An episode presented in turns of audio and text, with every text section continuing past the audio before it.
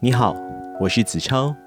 今天是七月四日，美国独立纪念日，白日献身的第八十八天，星期四。不知道你有没有想过，未来要用什么样的方式来赚钱？也许未来的工作机会以及工作趋势与现在流行的都不一样。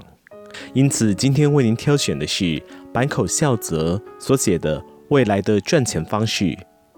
副标题是“二十年内最热门的工作趋势与跨界商机”，翻译者是吴怡文，出版社是先觉出版社。今天为您选读的章节是前言的部分。当公司比你短命，你该怎么办？未来二十年的赚钱方式。本书选择了二十个非常具有象征意义的业界。具体预测他们从二零一九到二零三八这二十年间可能的发展趋势，涵盖的范围广而且多元，从便利商店、汽车产业、能源、基础建设、音乐、太空，延伸到 AI、临终商机、教主商机等，目次中有清楚的条列。全书主要有下列特色。根据统计资料和数据来撰写，数据的来源尽量采用任何人都可以获得的资料。每年选择一个业界，范围越广越好。我尽可能针对每一年列出数据资料可能代表的讯息，各个业界的发展方向，未来可能畅销的商品，以及商业上的各种机会。这本书是为所有的商务人士写的。现在，几乎所有商业人士都必须站在未来趋势上去思考，因为大家很可能会离开目前的业界，投入其他的行业，或是连整个公司的业务形态都跟着转换。从这个角度来看，接触各种业界的资讯变得意义更加的重大。此外，现在所有的商务人士都必须具备企划力，不可能照本宣科就能完成工作，达成目标。接下来到底哪个领域会有商机？不管你是一个普通业务，或只是个会计人员，都不得不关心这个问题。本书尽量依照数据来说明各个业界的发展趋势，并且尽可能的标明出处，方便读者进行验证。我解读成 A 的事，或许也可能解读成完全不同的 B。建议大家最好针对自己关心的业界，进一步搜集相关的资讯。自行验证、思考人生百年时代的个人生涯规划。说到未来预测，大致会有两种类型：一是空中飞车在街上来回穿梭；另外一个是贺年卡在往后十年内将越发越少。前者是戏剧性的描绘日益改变的现代社会，后者则是描绘实际但平凡的变化。我们可以试着。将这些预测套用在自己的工作上，接近预测会打破既有的观念，但比较难想象要如何落实在实务上。但只有后者又非常的乏味，因此本书努力平衡两者，既能用在实务上，也能当成有趣的读物来看。过去我因为工作需要，必须搜集分析各种企业资讯，后来因缘际会，我开始上媒体。在短时间内发表自己的分析结果。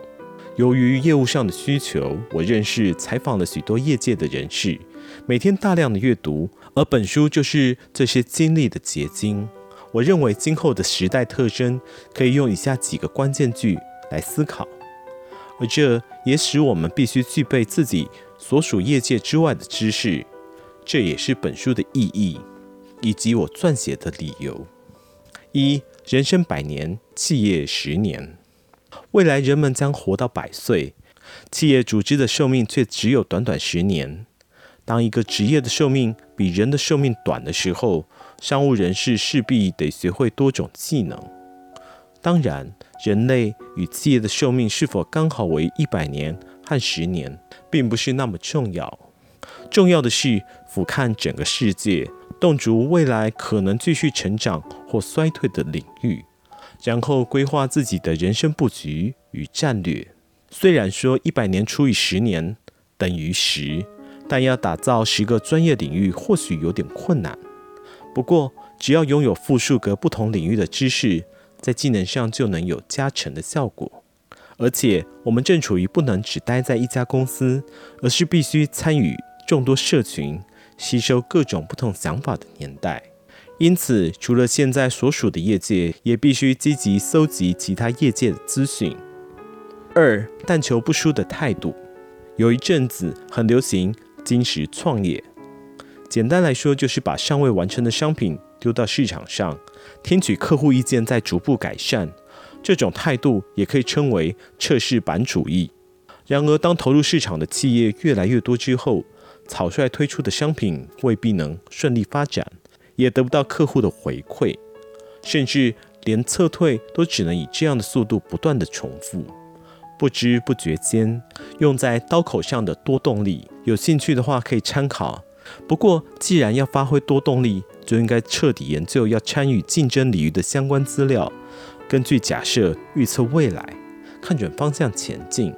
只要不和时代潮流背道而驰，至少就会有回响。努力也相对容易获得回报。开创新事业时，运用既有技术或开发全新技术是一个面向；进攻旧有业界或是进攻全新业界是另外一个面向。最好的组合当然是运用既有技术去进攻全新业界。越成熟的产业越难创新，新技术带来的颠覆可能性就越高。从这个观点来看，其他产业的动向很可能成为新商机的创意源头。当然，这样的态度并不能创造零到一彻底改变世界的东西，或是那种用绝大热情服务客户、掌握新需求的全新服务业。从某个角度来看，这或许是一种无趣的态度。但对务实者或一般人而言，经营管理或商业是一场只求不输的游戏，这种态度就变得非常重要了。三，把目标设定在不知道算哪一行的工作。不过，跨领域的知识不只可以成为无趣的赚钱方式，未来的价值应该也是由这些没有清楚职场定位的人所创造出来的。我担任顾问时，曾经有人很直接地对我说。我不会相信那些故意用外文表示职称的人。他的意思是，如果从字面上无法立刻知道那个人是做什么的，就会觉得对方很可疑。我没有任何执照，也不想考任何的执照，因为不知道为什么非有执照不可。只从结果来看，我无法被归类到价格表上。对企业来说，若有人自称是辅导中小企业经营的，中小企业诊断室，处理劳动与社会保险的社会保险劳务室，代理制作提交给政府机关文件的行政书室，大概就知道该付对方多少费用。不过价格表什么的，只是枝微末节。在知识越来越多样化的世界，换个说法就是复杂系的世界，横贯、跨越、融合不同的领域。绝对是必要的。看看我们周围就知道，现在领导社会趋势的人做的是哪一种职业？事实上，没有一个职业可以涵盖他们的工作。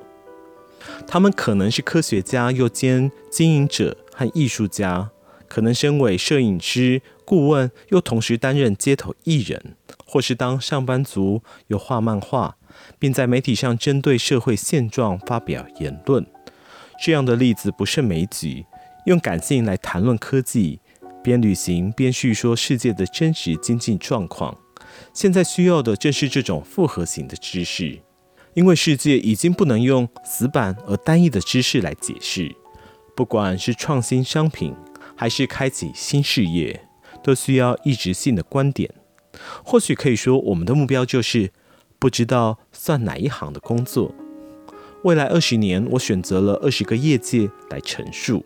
我由衷的希望，本书不只能满足大家的好奇心，更能成为一个起点，让读者进入到这个持续变化的世界，透过批判力的思考，找到未来赚钱与竞争的方式。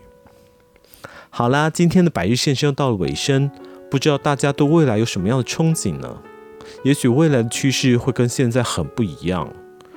在这之前，我们必须做好什么样的准备呢？那么，白日先生，我们明天见。